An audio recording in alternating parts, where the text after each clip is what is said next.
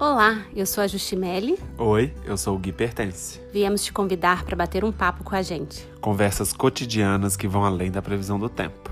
E aí, vai chover hoje?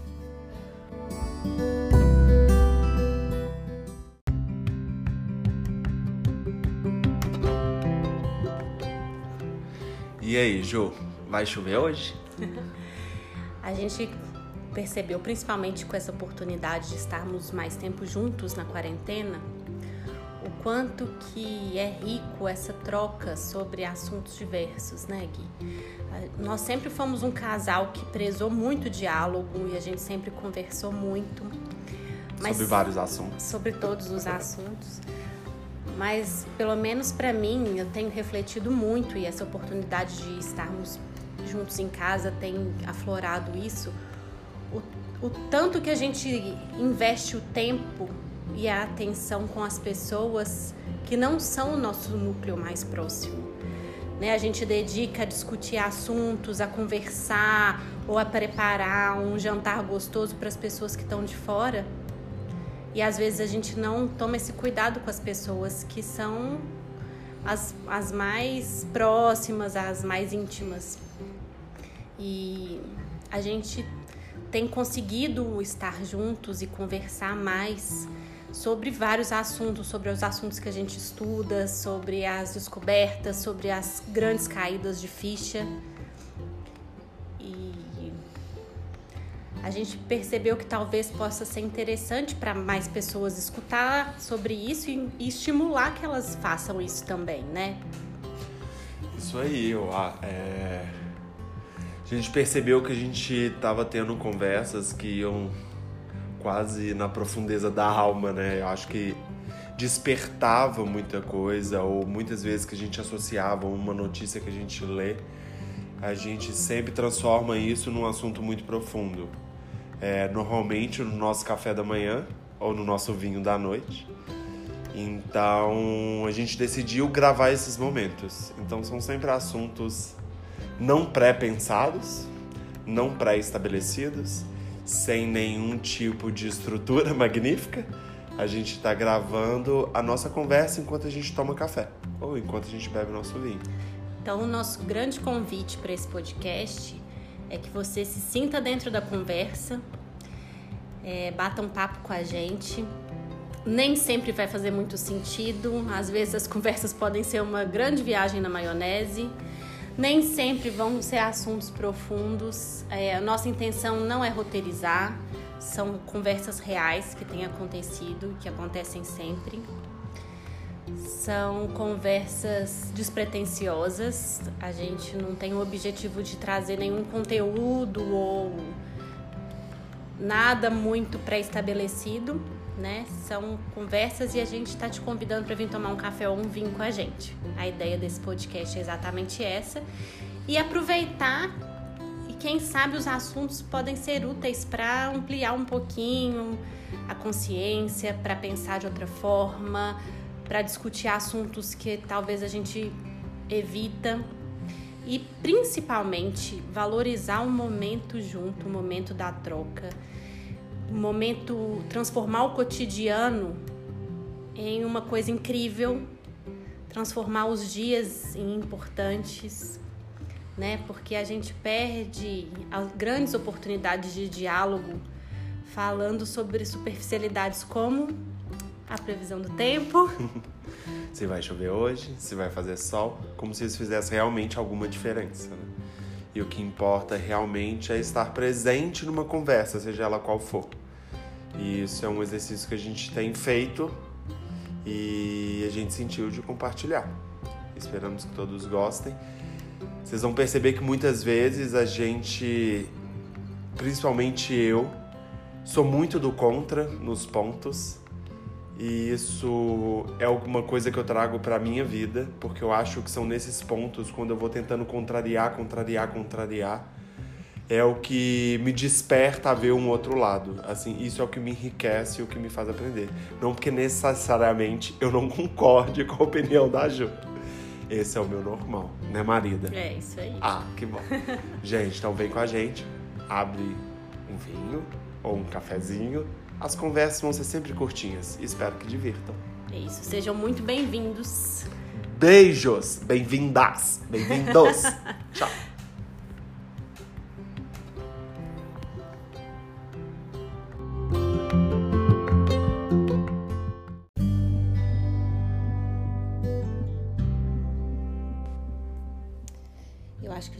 Continuar conversando sobre comunicação. O que, que você acha?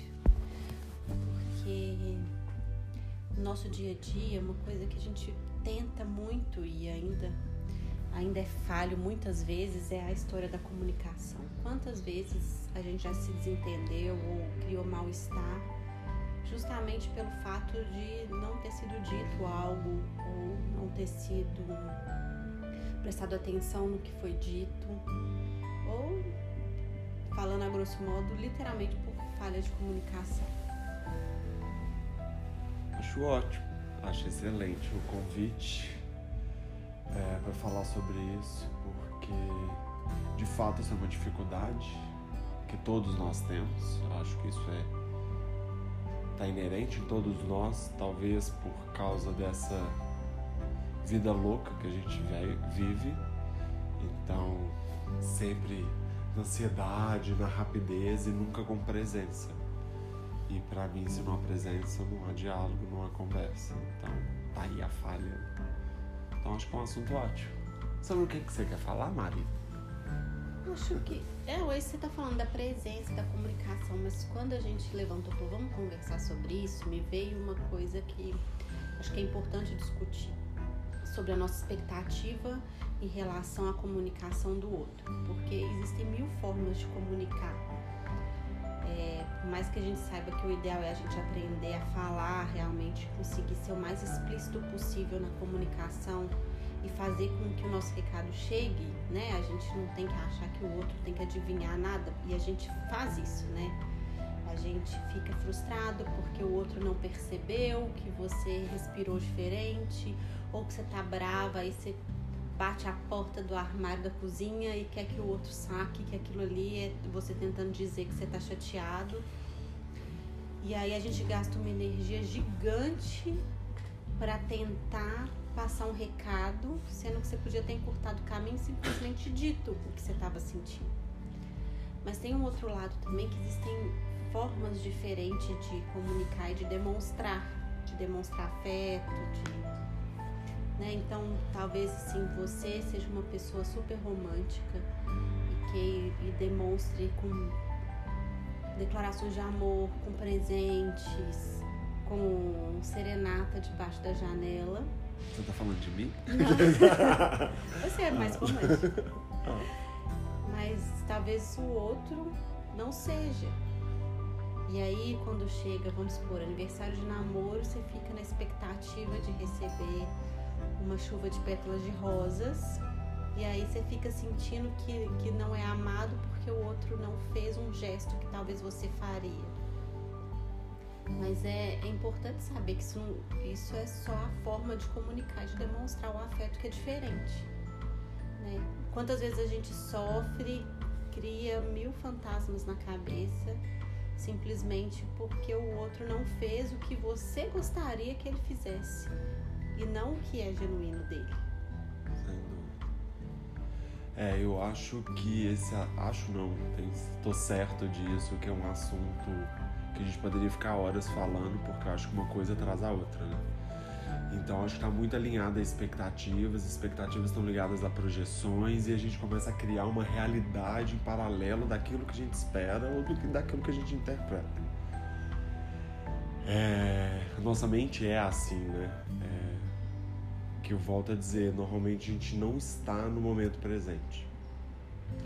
E ter esse cuidado, acho que você levantou um ponto muito bom, assim, é, da nossa expectativa em relação à atitude do outro, sabe? Eu acho que a pessoa que está do outro lado ouvindo tem o direito dela de interpretar da forma que quiser, mas assim, tente não gerar expectativa, seja de um lado ou de outro. E para mim o principal é porque que ninguém é claro mais. Eu percebo na comunicação que ninguém diz nada, as pessoas não falam o que elas realmente sentem, elas não podem falar o que elas pensam. É... sabe nem falar não, né? Então, e nem receber não. E nem vezes. receber não. Muitas vezes numa comunicação você simplesmente pergunta e a pessoa te responde não e você é uma pessoa grossa e muitas vezes não, é porque é não mesmo, assim. Hum, nesse momento a resposta pra mim é não e ponto. E a gente tem muito respaldo, né? A gente tem que explicar demais. A comunicação tem que ser muito explicada, cheio de tatos, cheio de dedos, mas na minha visão isso tem dificultado, dificultado muito o diálogo, a conversa. Você já sabe disso e as pessoas mais próximas têm essa consciência da minha raiva profunda que eu tenho do WhatsApp, porque eu acho que isso gerou uma, um dificultador na conversa. É, porque ninguém sabe o tempo do outro, né? Enquanto você manda uma mensagem, tem uma outra pessoa respondendo, interpretando. E às vezes eu pausei a mensagem porque o Olivia chorou ou fez cocô e eu tenho que limpar. E muitas vezes a gente não consegue ter uma sequência de raciocínio lógico. E aí o meu extremo da minha raiva que eu venho tratando é ainda o tal do áudio, assim. Que aí vira uma coisa mais louca ainda para mim, assim. Porque as pessoas não comunicam, as pessoas não conversam. Na verdade, as pessoas comunicam, elas não conversam. As pessoas não têm diálogo. E para facilitar talvez a visão dela, o ponto de vista dela, por causa da vida dela, da rotina dela, ela decide mandar uma merda de um áudio para outra pessoa, sabe? E ela considera que isso é uma conversa. E no meu ponto de vista não, né? E isso para mim tem dificuldade muito, isso para mim é absurdamente estressante. Eu tenho evitado o máximo possível de áudios, até que eu vou chegar ao ponto de eliminar, inclusive o WhatsApp. Mas por causa disso, porque acredito que o diálogo tem que ter presença o diálogo, a comunicação, a conversa tem que acontecer com a presença de, das partes. E hoje isso não acontece mais. Eu acho que a questão do WhatsApp, eu acho que a, a, é, o pior é a sensação de imediatismo, né? Do tempo, assim. A gente se sente no direito de, de querer a resposta do outro no nosso tempo. E aí esse, esse WhatsApp ele só ilustra isso. Mas acho que a reflexão vem mais para nós, né? Assim, o que que nos irrita tanto? É, é você também querer a resposta no seu tempo? Ou é achar que o outro deve compreender que o seu tempo é diferente do outro? Do, né? Ainda continua sendo projeções e continua sendo muito pessoal. Assim. Talvez a, a, cura dessa raiva não, não seja em eliminar o WhatsApp, porque ela vai vir de outro jeito. Assim, concordo, a questão do áudio a gente tem até esse combinado, ele realmente ele é prático para quem manda e, e, e pode ser ruim para quem recebe, né? Mas não é sobre isso. Não é sobre isso, assim. E, e sobre saber falar não, eu acho, eu acho o grande convite é a gente aprender a receber primeiro. Né? Receber uma resposta curta, receber uma resposta pontual sem achar que o outro precisa explicar para a gente começar a ganhar liberdade em fazer isso também, né? Porque vem da gente a sensação de que o outro é grosso, né? A intenção do outro naquela mensagem ou naquela ação ou na palavra que ele falou, a gente a gente nunca vai saber, assim, né? A interpretação é a gente que dá, mas começar o treino a, a saber receber uma resposta mais pontual para a gente ganhar liberdade de fazer também. É. E trabalhar a objetividade. Sim. Eu acho que a gente precisa desse treino, sabe? É, e isso valorizar mais esse, essas conversas, que eu acho que isso se perdeu. Não é mandar um áudio pro além e ter a percepção de que você comunicou, sabe? Ah, eu comuniquei, pronto, tá resolvido minha parte. E eu tenho percebido que isso vem acontecido com frequência, até entre amigos mesmo. É porque na verdade não comunica, né? Porque às vezes um áudio de cinco minutos, pessoa você fica com tantos dedos para falar o que você quer falar que às vezes você não consegue Só para falar que não pode vir jantar aqui em casa. É isso. Sabe? Então assim, olha, eu não posso ir. Beijo, obrigado pelo convite. Né? Eu não quero, bem. não tô afim sabe? Quero ficar com minha filha, quero assistir televisão, assim. É, isso não é um problema. Eu acho que a gente trabalhar isso, sabe? E respeitar e, respeitar tanto você quanto o tempo do outro. Eu acho que isso é o principal. E ter numa conversa a presença, para mim, é o ideal de comunicação hoje. E entender que o outro tem formas diferentes de comunicar do que a sua. Exatamente. E é isso, gente. O que vocês acham? Manda pra gente. Beijos. Tchau, tchau. Tchau, tchau.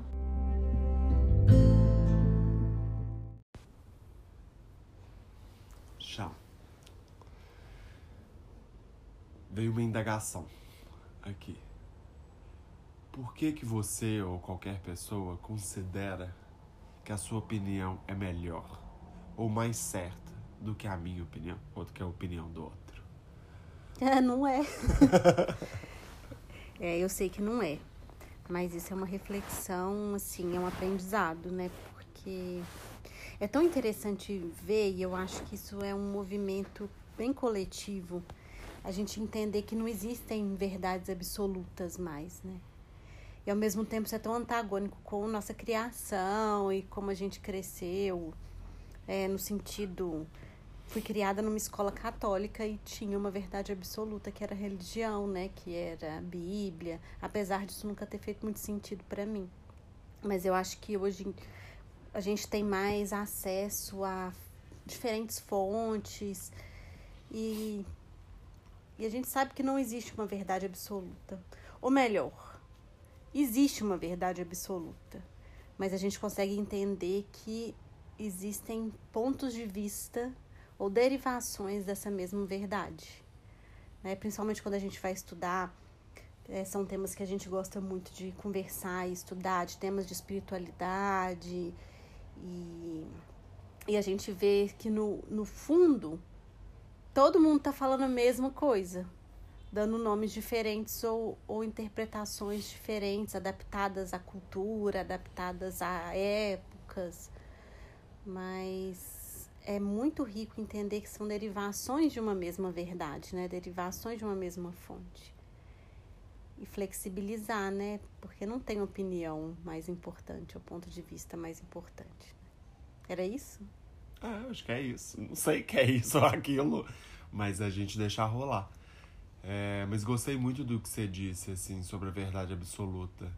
Eu considero muito que a verdade absoluta é de fato o fato ocorrido, assim, o fato real que aconteceu. Mas isso é muito interessante porque sempre a gente tem que levar em consideração que é sempre baseado na interpretação de, de alguém, né?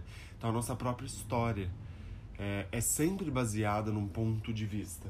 Então não significa que está certo ou errado pontos de vistas diferentes é simplesmente uma interpretação. Então, se veio uma pessoa extremamente importante e de muita luz trazer a palavra de alguma forma para o planeta e essa pessoa divaga palavras ao vento, pessoas ouvem, pessoas traduzem, pessoas tempos depois escrevem e à medida que o tempo vai passando, pessoas interpretam da forma que elas querem. Pode ser sim que esteja destoado dessa verdade absoluta, né? Que é o fato real do que aconteceu. Mas a gente tem que sempre lembrar que todos esses braços e essas interpretações que existem têm a mesma origem, que é a verdade absoluta, que é o, o fato ocorrido. É só uma interpretação, muitas vezes por interesse, sim, muitas vezes por interesse político, muitas vezes por capacidade intelectual, muitas vezes por pelo que eu entendi, pela forma, seja lá o que for. É, eu acho que a gente interpreta pela nossa lente, né? E aí a nossa lente ela é, ela é contaminada ou impregnada de crenças, né, de cultura. Então, talvez uma coisa que a gente julga o outro por ele ter crenças diferentes da nossa, né? E a gente tem a mania de achar que a, o que a gente acredita é o que é verdade, é o que é certo. E quando a gente consegue ler, entendendo que, a, que alguém está contando através da lente dele e tirar essa, essa nuvem que fica em volta e ver a essência do que está sendo dito, muito mais é aproveitado do que é do que é dito, né? Sem dúvida, sem dúvida. Outro dia você fez uma analogia muito legal sobre as cores. Ah, pois é, isso é legal do, do livro que eu tava lendo e é uma interpretação que é boa, assim, se a gente for pensar opa, tem trânsito na cidade grande. Se a gente for pensar sobre esses pontos existentes hoje, né? Então vamos pensar na religiosidade, por exemplo, só como exemplo, a religião. Então você tem vários pontos, algumas dessas religiões, vamos pegar a cristã, que tem a mesma origem, mas tem vários tipos de interpretação. Então imagine cada tipo de interpretação, ou seja, cada religião seja uma cor. Então, uma é verde, uma é amarelo, um vermelho, é preta, seja lá qual seja a cor escolhida. Lembre que a base da cor, todas as cores, originam do mesmo lugar, do branco. Isso é uma analogia muito boa para a gente pensar né, no que você chamou de verdade absoluta, assim, que eu considero que é um fato de fato ocorrido, que é legal, né? A gente pensar que esses braços que se criam têm sempre a mesma origem. E a gente pensar nisso. E a gente acabar ou tentar diminuir, o ideal é acabar, essa nossa arrogância de ter a certeza de que eu sei mais do que você ou de que a minha verdade é mais verdadeira do que a sua. Eu acho que isso é um ponto muito legal para a gente refletir, assim. E muitas vezes isso é o que nos torna verdadeiros ignorantes, no meu ponto de vista. Porque quando a gente não tem conhecimento sobre a coisa, sobre o que está sendo dito, sobre o que surge, a gente trata aquilo como se a pessoa que trouxe fosse ignorante, porque destoa daquilo que eu considero como verdade. E muitas vezes é o simples fato de eu realmente não saber ou pelo fato de eu não reconhecer que essa pessoa tem o porquê ou seja lá o que for, de onde veio que ela trouxe isso. Mas a gente parar de tentar criar essas caixinhas dos rótulos e colocar, não, esse povo é ignorante porque eles acreditam em vários deuses. Quem te disse, sabe? Então a gente parar com isso de que tudo que destoa da nossa verdade é uma ignorância, é uma falta de acesso ou seja lá o que for, uma falta de inteligência, não sei o que, que as pessoas julgam. E a gente ter a consciência que as nossas verdades são impregnadas de crenças. E quando a gente entende que, que nossas crenças são apenas um ângulo das coisas, isso permite ampliar a consciência, né? Você falar assim, peraí, deixa eu, deixa eu tirar da frente isso aqui que eu, esse aqui que eu acho que é uma verdade para eu ver o que o que está sendo exposto. Né? O quanto a gente consegue ampliar a visão e entender o que o outro está falando também está de acordo com a lente que ele está vendo, né? Isso aí. E é possível ver além disso. É possível tirar o óculos e ver um pouco mais longe. Isso aí. Acho que inclusive esse é um dos motivos que faz com que a gente ame viajar, né? Que é sempre nessas outras culturas que a gente visita, é, que a gente tenta conhecer um pouco mais, aprofundar um pouco mais a viagem, não necessariamente entrar dentro de um avião e ir, né? Pode ser através da literatura, melhor forma de viajar.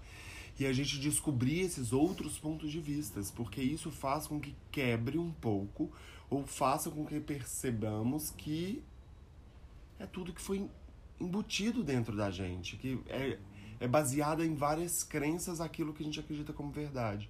Então, conhecer outras crenças, outros pontos de vista, é muito enriquecedor, né? A gente tem sempre essa real, é, essa necessidade de criar isso pode, isso não pode, isso é bonito, isso é feio. E isso é tudo cultural. Isso é tudo que foi passado de tempos em tempos, dos nossos pais pra gente, dos nossos avós pros nossos pais. E assim vem, né? Eu lembro de ter lido um livro do Osho que eu gostei muito, que é bem simples o exemplo, mas eu gosto. Que ele fala assim: tenta tirar tudo que foi a criação do seu ego, né? Que tá toda baseada nessas crenças que foram, ensinamentos que foram passados a você. Não vou falar de crença. Tenta descartar isso, assim. É, será que cuspir realmente é feio? Porque na sua cultura é, alguém disse que é. Se for na Índia, tá todo mundo cuspindo o tempo inteiro, sabe? É, soltar pum é feio, não pode, não pode. Sabe essas coisas? Ninguém fala de cocô, ninguém fala de xixi. Tem coisas que são proibidas de serem ditas, né? Quase. Que é muito isso, que é sempre baseado numa crença, numa verdade que as pessoas acreditam. Então a gente ter essa percepção, para mim, é muito legal, assim, de perceber que tudo é o nosso ponto de vista. E que o nosso ponto de vista é completamente influenciado por toda essa crença que veio atrás da gente. Então, quanto mais a gente buscar, mais a gente conversar e mais diálogos como esse a gente tiver, Eu acho que o mais enriquecedor vai ser pra gente quebrar um pouquinho de uma crença limitante que a gente tem. Esse é um assunto ótimo pra gente discutir. Mas a gente fala mais depois disso, sobre crenças. Isso é muito legal. Isso aí. Então foi isso, gente. Espero que vocês tenham gostado e obrigado por tomar um café com a gente. Até mais. Até.